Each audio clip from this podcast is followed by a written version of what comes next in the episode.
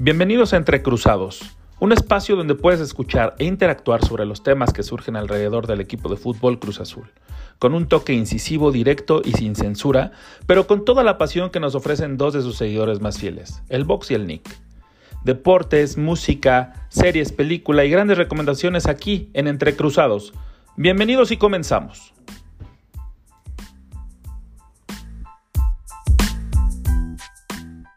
Queridos amigos, sean bienvenidos a un episodio más de este Su Entrecruzados, que es su programa, ya saben, de confianza, donde siempre hablamos de cosas relevantes como lo es mi Cruz Azul, nuestro Cruz Azul. Mi querido Vox, ¿cómo estás? Te saludo porque tenemos prisa para hablar de lo que pasó, de lo que va a venir y de lo que puede ser nuestro querido equipo con miras a, a finales de este campeonato. ¿Cómo estás, mi querido Vox? Te saludo y te abrazo. ¿Cómo va todo? ¿Qué tal, Nick? Gracias a Dios seguimos eh, todos bien en entorno familiar. También te, saludo y saludo a todos nuestros amigos escuchas. Así es, y es que tengo, tengo prisa esta vez porque quiero hablar eh, de, algo que sí me tiene un poco molesto o un mucho molesto porque eh, nuestras conclusiones que vimos de un Cruz Azul, del Pachuca contra Cruz Azul que que como bien dices, ¿no? Se, se, ganó, se ganó como sea y se ganó por primera vez en este torneo y en la era Reynoso, pero a mí me parece que sí fue un equipo muy timorato y salió como, bien lo dijo Reynoso también al final del partido, ¿no? Salió a defenderse y a mí no sé si me convence esa manera de ver a mi equipo, porque siempre como un equipo grande debe salir a proponer. No sé qué pienses tú. Mira, obviamente no, no fue una forma que me, que me agrade, ¿no? No me gusta el fútbol defensivo, tú lo sabes, pero eh, entiendo perfectamente el, punto donde está parado hoy día Juan Reynoso, ¿no? Era sacar sí o sí un resultado y a partir de eso ir construyendo, ¿no? Habíamos hablado en ediciones anteriores de Entre Cruzados que justo lo que le urgía a la máquina era empezar a sacar puntos y que a partir de esos puntos trabajar en, eh, en, pues en el trabajo diario de cancha, ¿no?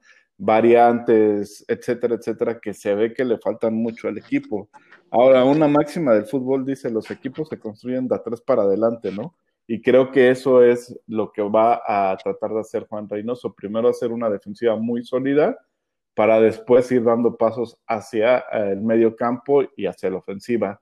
Y sin olvidar que eh, desgraciadamente también la parte defensiva y la parte ofensiva son las partes más endebles que tenemos hoy día, ¿no? Eh, hablamos otra vez, no hay recambio para el lateral izquierdo de Alderete, en la central seguimos teniendo al, al Cata como titular indiscutible y no hay quien lo supla. Es nuestro histórico. Ajá, no hay quien lo supla, ¿no? Además no hay, o sea, de verdad ahorita con Pablo Aguilar lesionado y que, y que además lo vimos la temporada pasada que cuando ya estuvo de titular no tenía el nivel de antes, eh, no se ve quién vaya a ser de Mella ahí, ¿no? O sea, no hay, no hay forma de, que compitan, más si no traen un central, y adelante lo mismo, ¿no? O sea, este juego que no estuvo el cabecita, Santi era el único delantero del equipo, entonces, eh, pues sí se vienen tiempos complicados, adelante y atrás, entonces el profe tiene que hacer magia con eso y poco a poco ir sacando fútbol. Vamos a dejarlo así, ¿no? Fútbol para que eh, a mí sí me preocuparía que en la jornada 10, en la jornada 12, se siguiera jugando así. A mí, como bien lo dices, que saque fútbol, pero el primer tiempo, de verdad, neta, neta, neta, yo no le vi nada de fútbol al equipo era un equipo totalmente llanero, güey. Yo no le vi ni, ni forma ni, ni, sentido, se veían perdidos. No sé si fue por el planteamiento, no sé también si es eh, con base al bajo rendimiento que todos sabemos, o sea, eh, entre muchos amigos me preguntaron que cómo veía mi Cruz Azul, que quién era peor, que quién era, estaba bien. Le dije, es que ahorita no hay ningún jugador que yo vea que marque diferencia o que esté en buen nivel. Ninguno por ejemplo, Jaiber, o cómo se llama este jugador que entró por la lateral, este, no me parece que sea como de primera, de, primera división, para un equipo de primera división este chavo, ¿no? Digo, lastimosamente porque es un joven, es canterano y me encantaría que tuviera gran nivel y obviamente que no espero que sea como como un Roberto Carlos, ¿no? Pero sí al menos que, muestre este, un poquito de nivel en el sentido de que pelee los balones, tenga jugadas, este, trate de hacer. No, no lo vi. Este, también vi a un Piojo Alvarado que ah, seguimos esperando mucho de él. Tuvo, creo que fue la primera temporada la que, en la que brilló, o la segunda, no recuerdo, pero ya tiene tiempo que Piojo Alvarado también nos ha demostrado que es un jugador este, muy parecido a Orbelín, ¿no? Que, que Orbelín te puede dar un partidazo y apagarse cuatro. Entonces, en esa irregularidad estamos, están todos los jugadores. Y, yo no vi, insisto, fútbol en el primer tiempo, sino fue hasta los, el segundo tiempo. Y únicamente fueron como 15 a 20 minutos de un Cruz Azul que se atrevió un poquito más a ir adelante, de presionar a Pachuca, que también hay que decirlo, afortunadamente tiene la, la pólvora mojada, porque si no nos hubieran llenado la canasta. El segundo tiempo, la mitad del segundo tiempo, estuvimos encerrados en nuestra área y eso no es de un equipo grande. Sí, concuerdo contigo 100%. Otra vez, acá lo rescatable es el resultado. Obviamente con este planteamiento, pues ningún jugador va, va a brillar, ¿no? el único que brilló y así es es Corona, ¿no? Es el portero. Entonces, el único que se presta para brillar con un planteamiento de esta forma es esa posición, el portero tal cual, y pues un poco este, Escobar porque metió el gol, ¿no? Es el que termina brillando.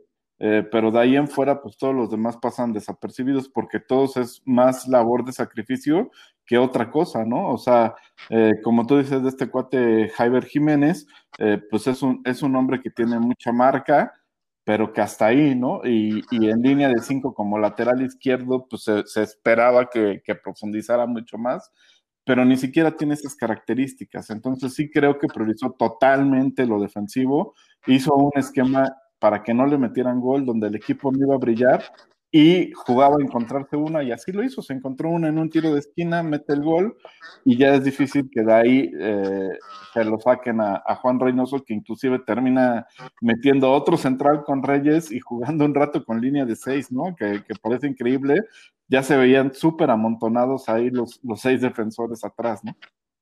Sí, hasta se veía un poco, yo pensé que iba a meter un, este, un 7-3, ¿no?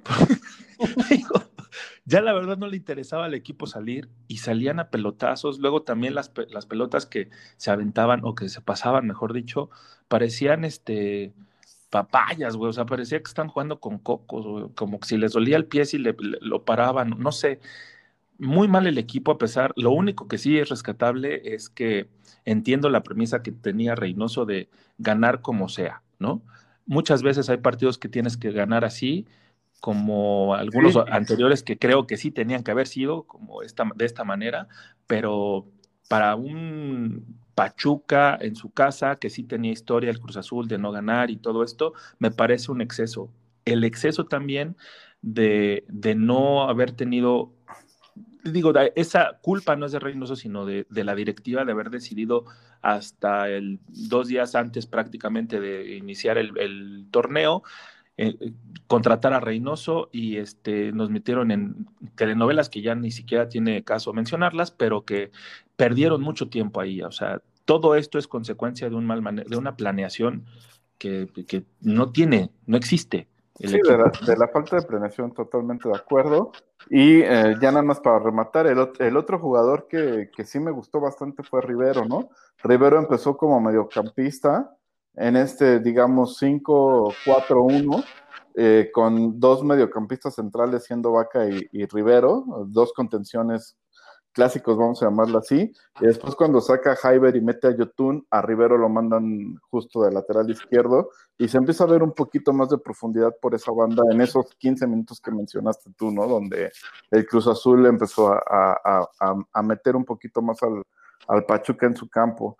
Entonces, para mí eso es lo, lo rescatable, ¿no? De Corona ya sabemos que, que siempre da unos partidazos en temporada regular, eh, acá la cuestión es que ese nivel no aparece en Villa, ¿no? es, Triste nuestro corazón. Pues sí, o sea, Corona, yo que soy un nacido eh, al estadio, pues lo he visto muchísimas veces, infinidad de veces salvar partidos para Cruz Azul, ¿no? Eso, eso, no, eso no es un tema, o sea, todos sabemos la capacidad que tiene y que brilla, pero sí siento que se sigue achicando en los, en los momentos grandes, ¿no? En los momentos fuertes. Eh, de ahí en fuera, como te digo, pues Cata no hay más, ¿no? O sea, no, no hay a quién meter. Eh, muy bien Escobar. Para mí hoy día los que deben de ser titulares sí o sí sería Escobar, Rivero y Santiago. Creo que Santiago ya se ganó un lugar junto con Orbelín. para mí esos cuatro son los que deben de estar sí o sí. Y ahora obviamente regresando Romo, pues Romo también debería tener su lugar asegurado, ¿no? Sí, Romo se ve que nos hizo mucha falta en, la, en, el medio campo porque le da ese equilibrio entre la defensa, en recuperar balones y aparte salir jugando. Eso sí no, no tuvo el equipo. Y otro que, que sigue sin, sin, mostrarse, sin darle minutos, no sabemos el por qué, la verdad, es Misael que a mí me parece que hubiera quedado perfecto en este esquema que planteó, porque tiene eso, el regate se puede quitar a dos sin ningún problema y jalar marca incluso para que dejar a Santi solo si es que ibas a jugar nada más con uno, porque Santi sí es muy injundioso, sí es muy, este, eh, muy para arriba, muy para adelante, pero si no tiene alguien que lo acompañe, es como si no jugara este Santi, ¿no? Si le hace mucha falta a alguien que, que le haga compañía en la delantera. Se notó, porque en el segundo tiempo, en los 15 minutos, 20 minutos estos que, menciono, sí se lo acompañaron mucho más y se notó un equipo mucho más armado. Pero, en fin, no sé ustedes qué opinen, mándenos sus comentarios, de verdad estamos ansiosos de leerlos. Y por mientras nos vamos a una a la primera rolita, ¿no, mi querido Vox? ¿Cómo ves? Una de los Fancy Free. Me late, me late. Este eh, menonita que llegó a quedarse en México, a la Ciudad de México, eh, con una gran canción de su disco Out of Place del 2005 que se llama Copycat, que para mí este equipo es como, o esta directiva es como la anterior, ¿no? Es una pinche copia, es una calca de lo que no se debe hacer. Así que Copycat de los Fancy Free y regresamos para hablar, seguir hablando de nuestro Cruz Azul.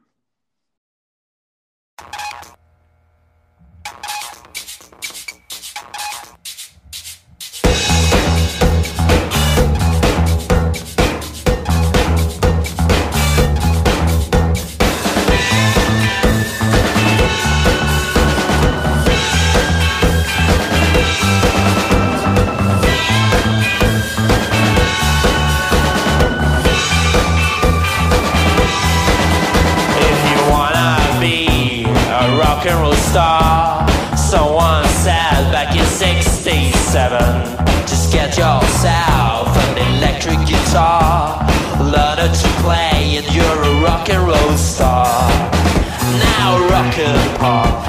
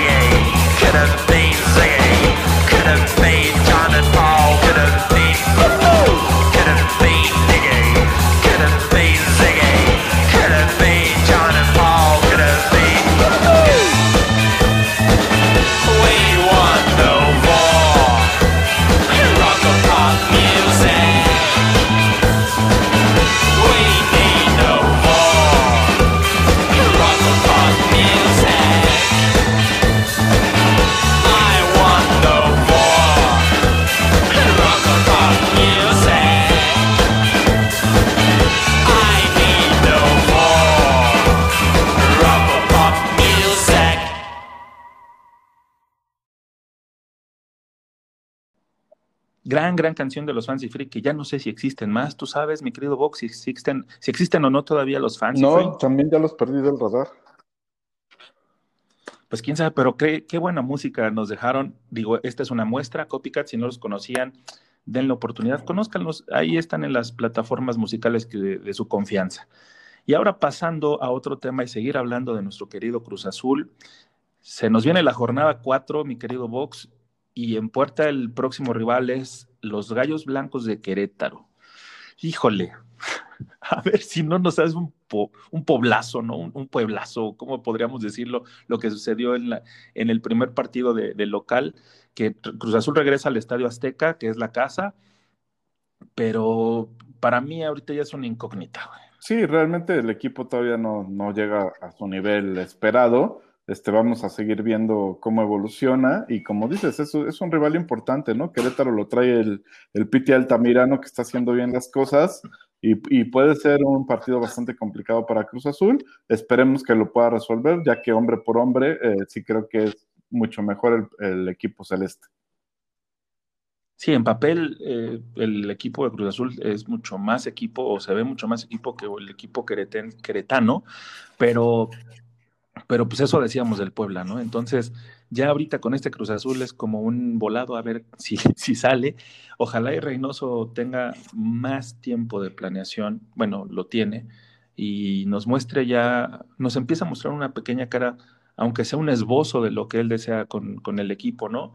Eh, no sé si nos atrevemos a decir una alineación, porque la alineación del partido pasado, mi querido Vox, ninguno de los dos le atinó porque Jaiber ni, ni en la órbita. No, ninguno de los dos tenía previsto una línea de cinco, de verdad. Hace mucho que Cruz Azul no, no jugaba tan defensivo, sobre todo en temporada regular. En liguilla, Siboldi, si no me acuerdo, contra Tigres y contra Pumas en CU, mete la línea de cinco, pero eh, pues parecía que no, no iba a, a, a ser así, ¿no?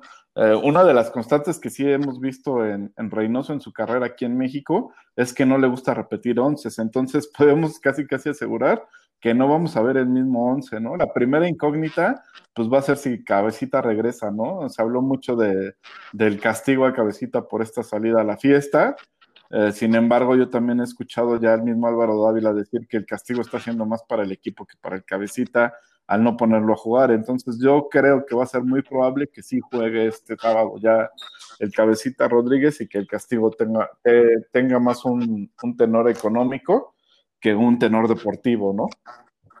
Entonces... Justo como lo, lo mencionaste en el programa anterior de eh, el tema de dejar, de, de, dejar en la banca al jugador afecta más al equipo que al jugador en sí. Ahí está. Sí, así lo veo. Entonces yo creo que sí puede regresar eh, cabecita y con eso tengo la esperanza de que por fin juegue con dos piezas adelante, lo cual eh, haría modificar un poco el, el, esquema táctico ahora un 4-4-2. Esperemos que así sea, aunque otra vez con... La verdad es que con Reynoso es muy difícil adivinar cuál va a ser su, su planteamiento, ya que no se casa con un 11, ¿no? Ni siquiera con una formación, ya no tiene que el 11, sino que todo, todo lo cambia partido a partido, lo cual no me parece de todo mal, mientras sí tenga una columna vertebral ya fija. Entonces, eh, basado en esto, creo que puede salir otra vez con Corona, Escobar, Cata, a, aquí meto a Romo como central y Alderete por, por la banda izquierda.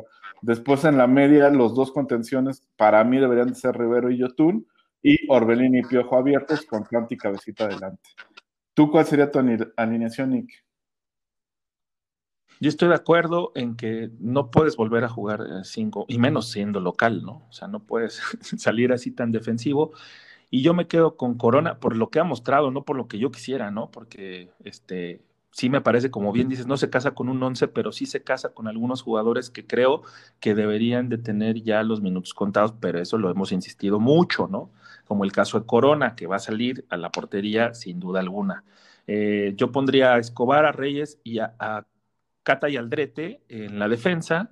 Y en la media podría, en la contención, pondría a Vaca con Rivero, que se han visto bastante bien estos dos juntos junto con Orbelín y Alvarado en la media para tener las dos alas bien abiertas y Santi y Cabecita adelante que son garantía eh, lo sabemos porque lo hemos visto en partidos anteriores, que juntos crean demasiado peligro para las eh, defensas contrarias. Entonces, esperemos que suceda, esperemos que nos den un poquito de, de, crédito o al menos atinarle, ¿no? De estar cercanos porque la anterior sí de plano estuvo lejana. Y otra de las cuestiones que nos tiene un poquito en ascuas, mi querido Vox, es el tema de, de las visas de trabajo para Paul Fernández y Walter Montoya que siguen ahí, estando listos, eh, están en buen nivel, pero que por temas administrativos volvemos a lo mismo, ¿no? Por eso el copycat de, de, la canción de los Fancy Free hace rato, porque los refuerzos van a estar listos hasta cuando. Entiendo ahorita que están cerradas las, las eh, embajadas y todo este tema, pero pero sí lo, sí, sí lo logró hacer el América con su con Solari, ¿no? Con su técnico. ¿Y por qué Cruz Azul no pudo hacerlo? Sí, esa es una cuestión que es una incógnita, ¿no? Que realmente muchos están preguntando cómo lo hizo América y cómo no lo está pudiendo hacer eh, Cruz Azul.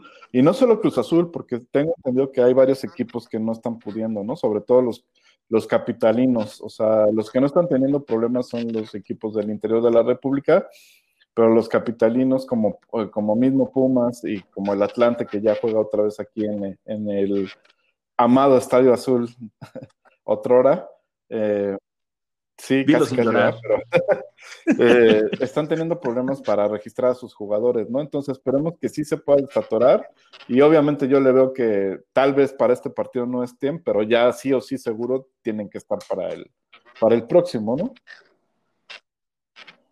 Digo, estamos hablando y estamos en fecha 4, estamos hablando de una visa de trabajo que es un trámite administrativo, es un bill trámite administrativo que entiendo que puede haber ahorita ciertas limitantes por el tema que estamos viviendo de una pandemia mundial.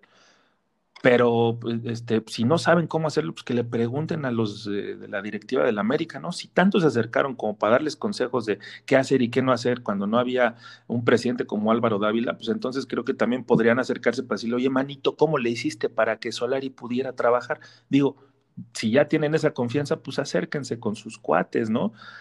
Porque si estamos en la fecha 4, probablemente todavía no, no, tenemos la certeza de que en la fecha 5 estén ya listos.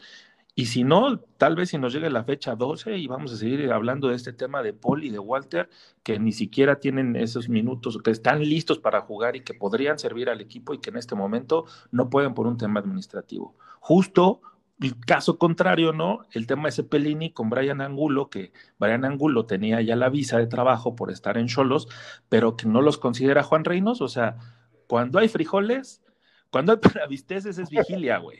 Entonces, este, pues vaya. Sí, yo creo que más que Juan Reynoso, eh, pues es la directiva que no los está considerando y los está tratando de acomodar, ¿no?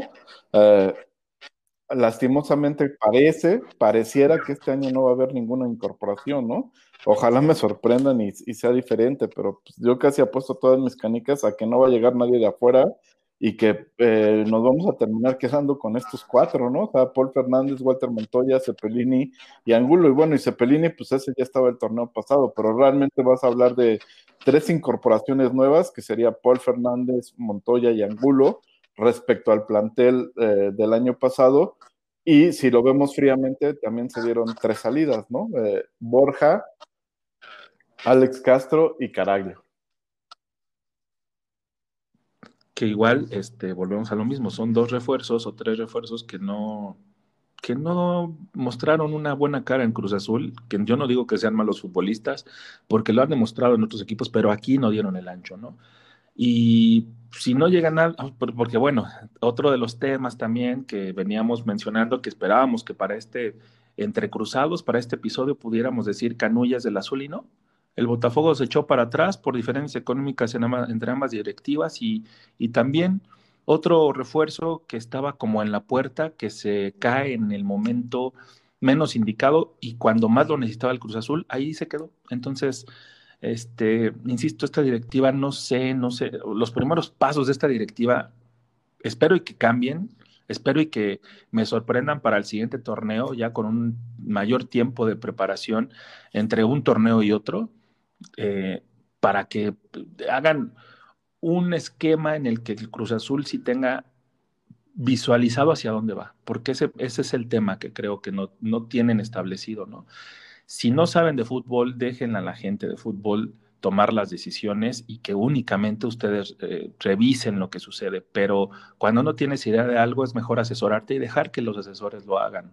¿no? Álvaro Dávila y Jaime Ordiales pueden hacerlo de manera espectacular, siempre y cuando les den libertad. Yo no sé si sea este el caso, pero bueno, y tiempo también, porque Álvaro Dávila llegó creo que la fecha 1, entonces estamos hablando de que llegaron a ver cómo estaba el desmadre y pues a limpiar lo que puedan. No, y, no, solo tiempo ni, ni, este, ni poder de decisión, ¿no? sino dinero. Creo que eso es lo más importante. Eh, seguramente les ah, están dando, eh, digamos, sí están delegando responsabilidades. Yo no veo que, que Velázquez o Marín sean los que estén ahí negociando los jugadores, pero no les están dando presupuesto y sin presupuesto pues es prácticamente imposible adquirir jugadores profesionales hoy día, ¿no? O sea, están diciendo, sí, tráeme un central brasileño, pero dale tres frijoles a cambio, ¿no? Entonces, obviamente no te lo van a aceptar. Pues sí, digo, ahí toda la razón. Ahí lo único que tendrían que hacer es darle el apoyo, la confianza total y un presupuesto y que ellos se ajusten a ese presupuesto, ¿no? Pero que también sea real, porque no quieren darles 200 pesos a cada uno para que se compren sus chucherías cuando en realidad les faltan 300, güey. O sea, no, no es posible. Pero bueno, este, mi querido Vox, vámonos a otra canción porque mira, ya me emputé. Pues esperemos que esta canción te pueda alegrar un poquito el día, mi, mi estimado Nick. Vamos a ir con un clásico de los ochentas del rock en español.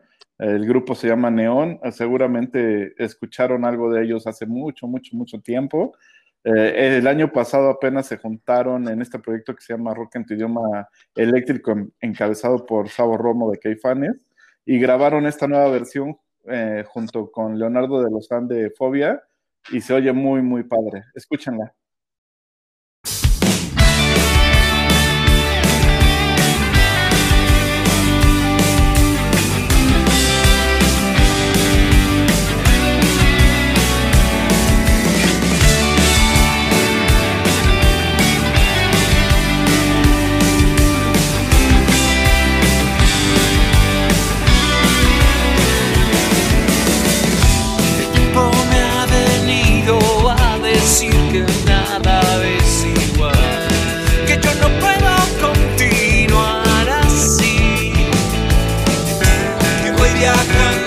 en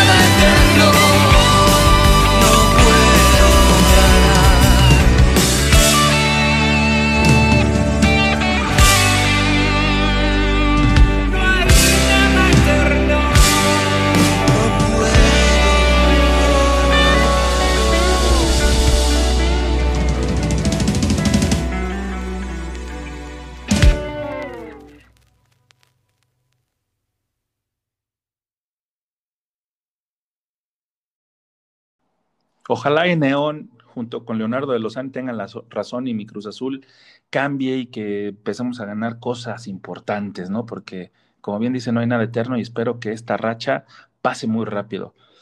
Y bueno, vámonos a, a España, te late, mi querido Vox, para hablar un liga. Cuéntanos, ¿quién, ¿quién va, cómo está ese desmadre por allá? ¿Quién va en la punta? ¿Quién está peleando? ¿Cómo va nuestro Barcelona del alma? ¿Qué, qué, pasa? Sí, Minik, el Atlético de Madrid sigue robándose totalmente los reflectores de la liga, ¿no? Eh, está imparable con un Suárez que se extraña muchísimo en el Barcelona. Es que no tenía que haberse ido, güey. Pinches mamá. Mira, no me quieres hacerme enojar y me cuentas y me dices. Que vuelve a anotar y gana 3-1 al Valencia. Mientras tanto, el Madrid y el Barcelona también ganaron sus respectivos partidos. Real Madrid 4-1 al Alavés de Edgar Méndez, eh, a quien muchas se extrañan todavía en Cruz Azul. Y eh, el Barcelona le gana 2-0 al Elche del innombrable Iván Marcone, ¿no? Que pues pese a quien le pese es un jugadorazo y creo que sigue siendo mucha falta un jugador como él en Cruz Azul, ¿no? Sin duda, sin duda. Digo, Edgar Méndez era como nada más un caballo que corría, era como Lupillo Castañeda, pero sin calidad, ¿no? de esos güeyes que lo sueltas y órale, cabrón, corría y bajaba, subía y bajaba, y corría lo pendejo nada más. Pero pues sí quería, pero sí quería mucho el equipo, ¿no? Eso sí no se le puede negar. Y a diferencia de Iván Marcone, que llegó, se ganó a la afición completa, que eso es cosa complicada muchas veces en el, en el, en, el, la afición azul, y este, y de repente pues llegó el, el Boca Juniors con el afán de, de y con eh, seduciéndolo para que pudiera irse a la selección argentina, cosa que no pasó y que mejor el, el guido de, de, la América se fue a esa posición, pero bueno, también malas decisiones que tomó Marcone porque en el Cruz Azul tenía todo. Así es, jamás hubiera ido y estaría levantando ya una copa seguramente. Pero bueno, con, con, con esos resultados el Atleti ya se pone con 47 puntos y todavía con un partido menos que el Barcelona y el Real Madrid. El Real Madrid tiene 40 y el Barcelona 37. Entonces sí se ve difícil, la verdad, que tanto Real Madrid como Barcelona le puedan dar pelea a este Atlético de Madrid. Se tendría que venir una debacle de dos o tres partidos seguidos perdiendo para que realmente la liga se pusiera interesante. Mientras, todo indica que se la va a robar. Y aparte, este, si es madriza, ¿no? Porque si tiene el partido menos y pon tú que lo gane, se va a 50 puntos, le saca 10 al segundo lugar, que es el Real Madrid. Sí está impresionante este Atleti. La verdad es de que este que jueguen atrás, sí, pero miren, ahí está la diferencia, güeyes. Claro, no, pero bueno, también la diferencia de, de entrenador y del tiempo que lleva ahí, ¿no? O sea, lleva años y años y años el el Cholo Simeone eh, encabezando ahí las huestes de, del Atlético. Y en la, en la Copa del Rey, eh, el único que sigue vivo de los tres grandes de España es el Barcelona, y esta semana le gana 2-1 al Rayo Vallecano, clasificándose por onceava temporada consecutiva a los cuartos de final, lo cual pues ya es una, una costumbre bonita para todo el aficionado, el aficionado culé ver al Barcelona en instancias finales de la Copa del Rey y pareciera que tiene camino libre para levantarla este año, ¿no? Sí, y aparte, eso es lo que, lo que iba a mencionar, ¿no? Que el Barcelona está levantando, está, no es el Barcelona que nos tiene acostumbrados, pero que sí al menos ya está en tercer lugar, a tres puntos del Real Madrid, que es el segundo, ya se metió eh, en posición de, puestos importantes para la Champions y de competiciones europeas. Este, esperemos, esperemos y que siga retomando ese nivel, ¿no? Porque es triste ver a un Barcelona eh, muy por abajo de su nivel, ¿no? La verdad es que sí tiene el mejor jugador del mundo, pero pues hay que arroparlo. Y pasemos, no sé si te parece bien, mi querido Vox, a hablar de las finales de conferencia de la NFL que estuvieron bastante predecibles, pero también muy entretenidas, güey. Y digo predecibles porque, o sea, muchos creíamos que Brady le iba a pasar encima a Aaron Rodgers y, Mahomes le iba a pasar a Allen, ¿no? Digo, también Allen este, es un gran jugador, Allen. Me da mucha pena por él y por los Bills porque traían un gran equipo y Allen tiene un futuro increíble, güey. De verdad, yo creo que es de mis favoritos ahorita ya, este, eh, corebacks de, de, de, la NFL porque mostró unas agallas el güey y aparte es bien rápido, ¿no? Sí, muy bueno, eh, pero sí siento que está muy solo, ¿no? Ahí Josh Allen, o sea, era el que tenía que hacer todo, ¿no? Los Bills parece que no tienen un corredor ahí que, que lo apoye, porque realmente George Allen era el que tenía que, el que tenía que pasar, el que tenía que correr, el que tenía que hacer casi toda la ofensiva, con dos receptores sí espectaculares. A mí Cole Beasley, pues me gusta mucho desde los tiempos que era vaquero de Dala, y este Stephon Dix, pues no se diga, ¿no? Es un, un receptor por demás espectacular pero sí creo que le falta poder en el juego terrestre a los Bills para poder trascender un poco más. Eh, en el otro juego, siento que sí estuvo bastante reñido, pero al final. Sí, güey, estuvo buenísimo. pero al final sí siento también que le faltó a, a Packers tener la pelota más tiempo, ¿no? Ya no se la pudieron devolver a, a, este Aaron Rodgers, lo cual me hubiera encantado ver una ofensiva final de, de Rodgers en busca del triunfo o por lo menos del, empate, ¿no? No se dio con una polémica muy grande en cuestión arbitral, este, siempre por alguna u otra razón eh, se, se, pita a favor de, de, los equipos de Brady, ¿no? ¿no? No sé tú qué opinas a este respecto. Yo no, digo, la verdad es que yo quiero que perdieran los dos, güey, pero sí, es triste ver cómo un histórico como lo es Rodgers, este, le pasa siempre lo mismo, güey. O sea, nunca puede dar ese salto de calidad para pasar al Super Bowl. Digo, lo ha hecho, sí, pero no en todas las ocasiones que se ha presentado y tiene más ese margen negativo, ¿no? De, intentos que de positivos, ¿no?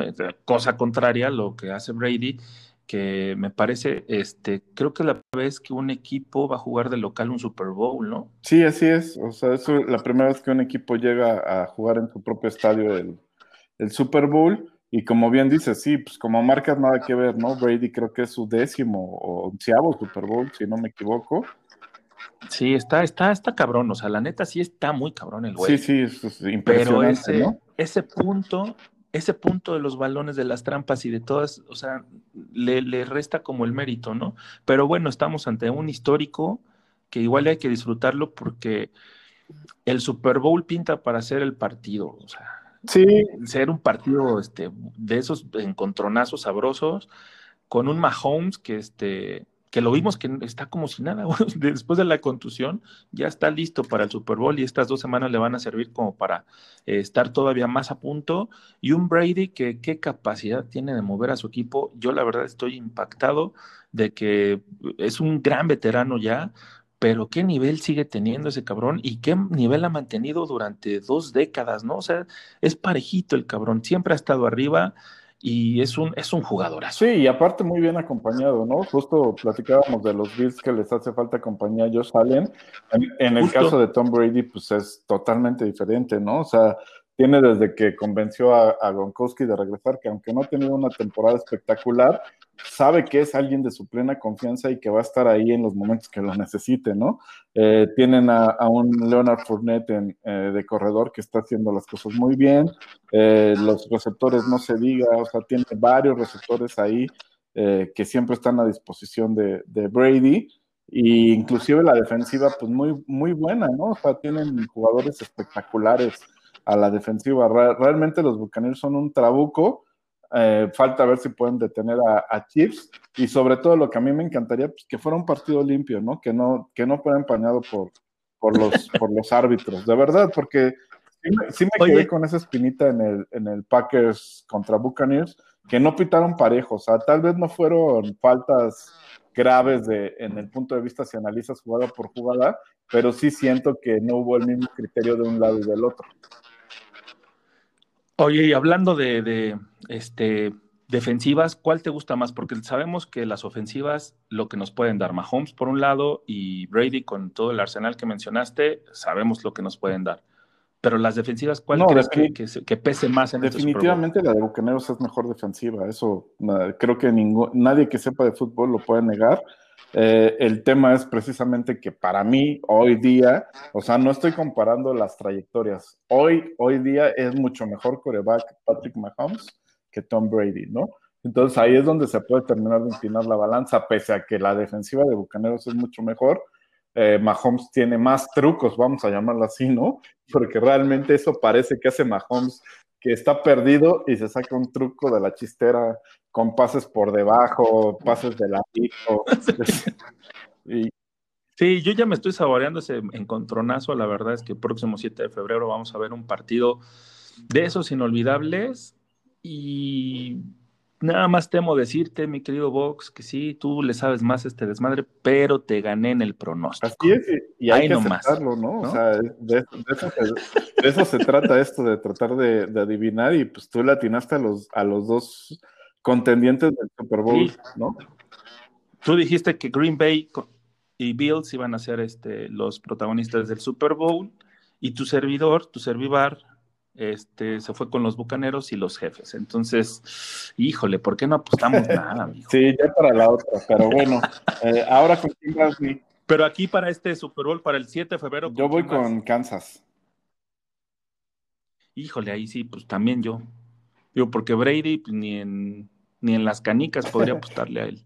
Sí. Digo, sí es gran jugador, insisto, pero no, no, no me late, no me late. Pero me prefiero a que gane un bicampeonato Mahomes con estos Chiefs que, este, que gane otra cosa Brady, ¿no? Pero, pero sí, está muy complicado. Yo no sé, no he visto cómo están las apuestas. Están un poquito ¿eh? a favor de Kansas, aunque hay que ser realistas y eh, la verdad es que Brady bien lo puede ganar, ¿no? Sabemos lo que ha hecho durante toda su carrera y no sería sorprendente que lo ganara. Es un, partido desde el punto de vista deportivo muy parejo. Nuestros corazones hacen que se inclinen pues, hacia Kansas en, en los dos casos, ¿no? Que es el rojo, el rojo de, de, mis 49ers para mí. No, no es cierto. No, vámonos a Rola, ¿no? Claro que sí. Eh, ahora nos vamos a ir con un clasiquito para amenizar el, el, Super Bowl. Se llama Surrender, la banda Chip Trick. Es una canción del ya lejano 1978. Tiene casi, casi mi edad del álbum Heaven Tonight. Disfrútenla.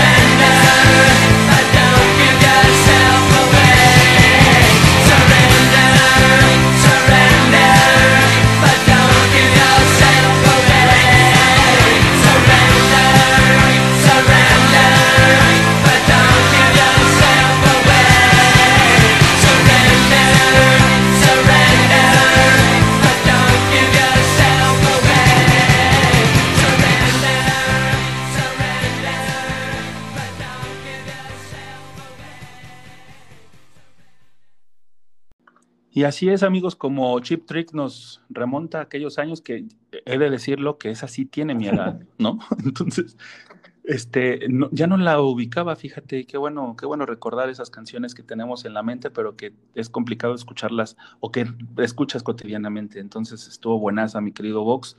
Y ahora vamos a la sección donde hablamos de lo que nos gusta también de entretenimiento. Y tú tienes una gran recomendación de HBO, mi querido Vox. Así es, eh, también nos vamos a ir con un clasiquito, ¿no? Porque ya es una serie que se estrenó hace bastante tiempo, en el 2004, se llama Entourage si no la han visto, de verdad, en, cuenta la vida de un joven actor, Vincent Shades, quien eh, se lleva, digamos, a su séquito. Entourage significa séquito en español, pues, a, su, a su grupo de amigos que está conformado por Eric Murphy, que eh, la hace a, su vez de su representante, eh, Johnny Drama, el hermano de, de, Kevin Dillon en la vida real, el buen Turtle, y los cuatro hacen un sinfín de aventuras en el mundo de, Los Ángeles, ¿no? Esto es lo que tiene muy entretenida la serie, que cada capítulo te pasa las aventuras con diferentes personajes de Hollywood, con diferentes actrices, actores, cómo se van de juerga, cómo, etcétera, etcétera, etcétera. La verdad que no es una serie profunda, pero es una serie muy divertida para el desestrés y olvidarte de todo, capítulos cortitos de media hora y un personaje entrañable que se llama Ari Gold, que es eh, como el que lleva al estrellato a, este Vincent Chase. Eh, muy, muy recomendable, no se la pierdan. ¿Tú has tenido oportunidad de verla, Nick? No, fíjate que la he visto eh, varias veces ahí en las opciones que nos da este el on demand, digamos, ¿no? Pero nunca le he entrado y la verdad es que no sabía que estaba tan divertida.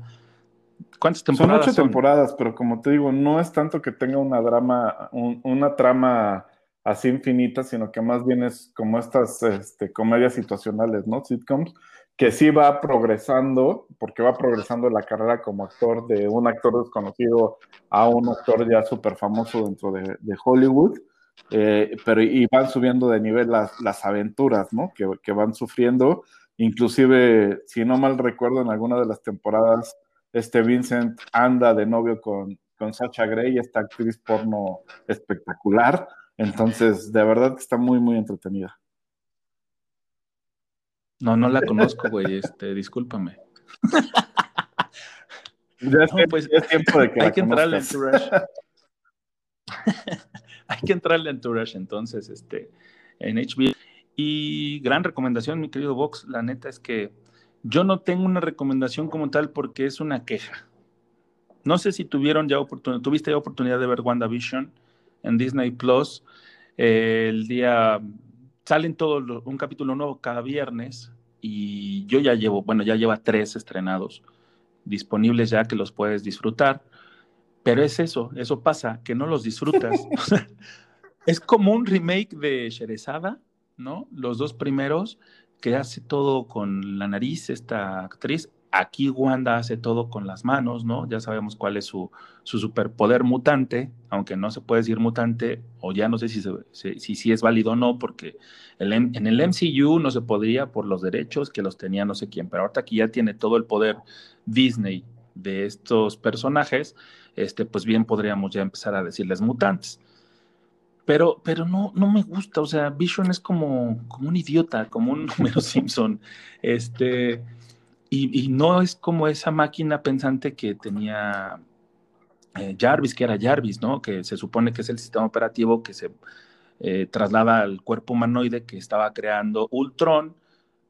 Y entonces yo no le veo ninguna relación, ningún sentido, ningún nada al universo cinematográfico que, teníamos, que nos tenía acostumbrados Marvel, porque era como más acción, más, más en ese momento, este, sí, te ponían en contexto rápido y de repente, pum, la trama, ¿no? Obviamente también es una película que dura dos, tres horas, a lo mucho, y aquí son capítulos de media hora que se pueden extender este, un poquito más, ¿no? Alargar un poquito la historia, pero, pero no me está enganchando, no sé si a ti te pasa lo mismo, no sé si, si soy yo o qué fregado. Definitivamente no era lo que esperaba, pero tampoco puedo ser ya un veredicto sobre lo que pienso de la serie. Eh, no era lo que esperaba, te choquea un poco lo que encuentras al, ver este programa, pero no estoy tan seguro de si me gusta o no me gusta. O sea, al final del día, creo que sí es algo totalmente diferente y hay que esperar a ver cómo se, se desenvuelve, ¿no?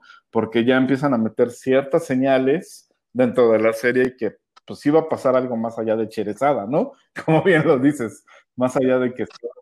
No, y si no, y si no, ya sí de plano los demando, güey, porque... O sea...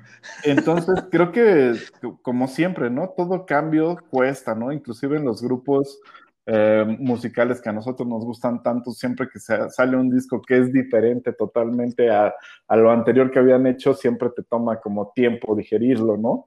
Eh, Cosa que no sucede con el tri. bueno, sí, hay grupos que toda su vida siguen igual. y que al contrario te terminan de aburrir, ¿no? Yo, por ejemplo, un disco del tri, pues creo que desde el 25 años les perdí el, el rastro, ¿no? Me gusta mucho el tri, pero el tri del 25 años hacia atrás.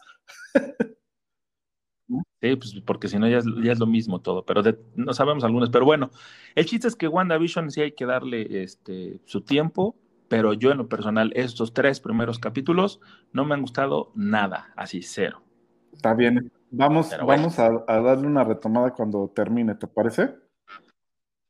Sí, sí, sí, cuando termine tendremos que hablar para decir si me gustó o no me gustó, pero de, de, inicio aquí está, se va a quedar grabado para la posteridad que WandaVision los tres primeros capítulos no me han gustado absolutamente nada. Esa jalada de que se embaraza y en dos minutos ya nace el niño, que son mamadas, la neta, pero. Y pues bueno, vámonos a, los temas musicales, mi querido Vox, ¿y qué te parece si para entrar o seguir con el tema eh, pambolero, ¿no? De la NFL, podemos hablar del medio tiempo que se que pinta para estar espectacular con The Weeknd porque se filtró por ahí un tracklist, un playlist de las canciones que posiblemente vamos a escuchar el próximo 7 a la mitad del partido. Sí, hizo mucho revuelo el día de ayer en redes sociales este tracklist de The Weeknd, ya que acompañado de ese tracklist eh, vienen las posibles actuaciones de Ariana Grande, Kendrick Lamar y Daft Punk, que esa es la que está reventando a todo el mundo, ¿no? Todo el mundo queremos ver a Daft Punk ahí en el medio tiempo del Super Bowl y creo que puede hacer que ese Super Bowl se convierta en algo espectacular, ¿no? Y es que Daft Punk tiene años que no, que no aparece en los escenarios, entonces sería como un, como un, tal vez un, un, pequeño, una pequeña luz de esperanza para todos los que somos seguidores de esta este doto francés, eh, de que trabajen en algo nuevo, ¿no? Porque lo último que tienen me parece que es el del random no sé qué madres, ¿no? Donde salía la de Get Lucky. Así es. Y ya. Y ese disco, o sea, ese disco es lo que te iba a decir, ya casi va a cumplir 10 años, güey.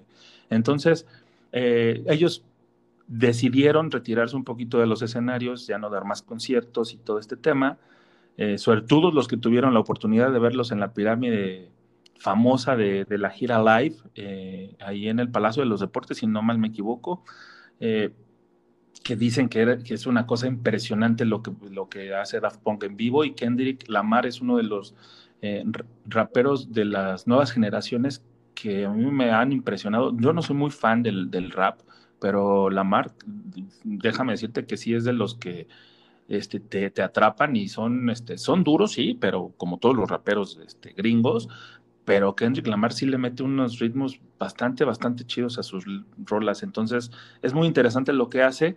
Yo quitaría a Ariana Grande, ¿no? Pero pues bueno, está bien. Eh, este, en el aspecto visual nos va a agradar a todos los hombres, ¿no?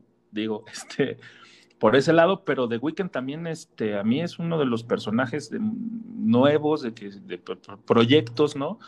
Más interesantes de los últimos años, que, este, que sí dar eh, muy buen show, porque aparte se incrementó el tiempo del, eh, del, show del medio tiempo, valga la redundancia, de la NFL, ¿no? Mi querido Vox, o tú me pasaste el dato. Sí, sí, este año pasa de 12 minutos a 24, o sea, se dobla. Eh, en, se dobla. Se, dobla en un esfuerzo por Pepsi, que es la marca patrocinadora del, del show del medio tiempo, por poder llevar un espectáculo mejor y mayor en, estos tiempos de pandemia, ¿no? Sobre todo, creo que es una medida que están haciendo frente a la, a la pandemia, eh, donde pues les puede salir muy bien, sobre todo con lo que mencionas de Daft Punk, ¿no? Creo que Daft Punk sí puede dar un espectáculo visual que le vuele la cabeza a todo el mundo, ¿no?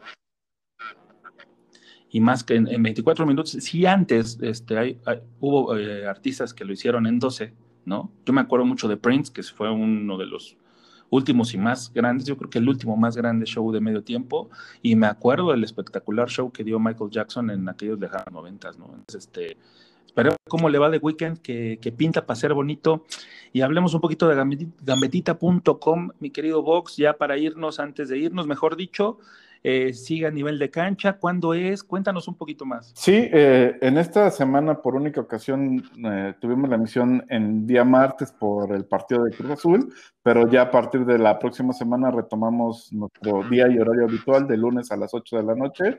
Entonces no se lo pierdan por las redes sociales tanto de Gambetita como de Carlos Córdoba. Eh, ya tenemos también subidos todos los programas en, YouTube, entonces también suscríbanse a nuestro canal de YouTube, Gambetita 2020, tanto en YouTube, Facebook, Twitter, Instagram, en todas las redes sociales estamos así, Gambetita 2020, síganos y no se olviden de comprar su playera. Y aparte de seguir a Carlos Córdoba, porque es el único que sí no nos cuenta humo, ¿no? O sea, nos dice la neta, cuando tiene algo que decir, lo dice y cuando no, pues simplemente dice, pues eso es humo y no, no, es verdad. Entonces, noticias reales las tiene Carlos Córdoba en gambetita.com. Y bueno, mi querido Vox, eh, llegamos al final de esta emisión y nos vamos con lo que podríamos escuchar en el medio tiempo de, del Super Bowl del próximo 7 de febrero. ¿Te late? Perfectísimo. Que se escuche The Weekend con Daft Punk. Venga de ahí. Sí, esta canción se llama I Feel It Coming con Daft Punk, como bien lo dijiste, de su disco Starboy del 2016 y nosotros les agradecemos su escucha y nos vemos el próximo jueves, como siempre, en este su programa Entre Cruzados. Así que hasta la próxima.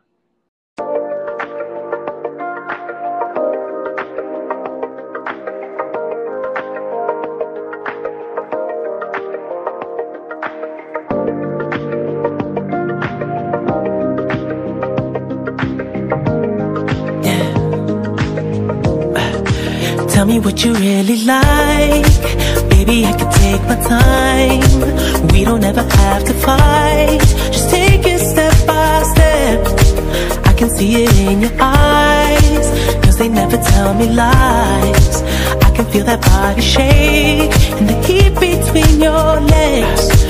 You've been scared of love And what it did to you. You don't have to run Been through. Just a simple touch And it can set you free. We don't have to rush When you're alone with me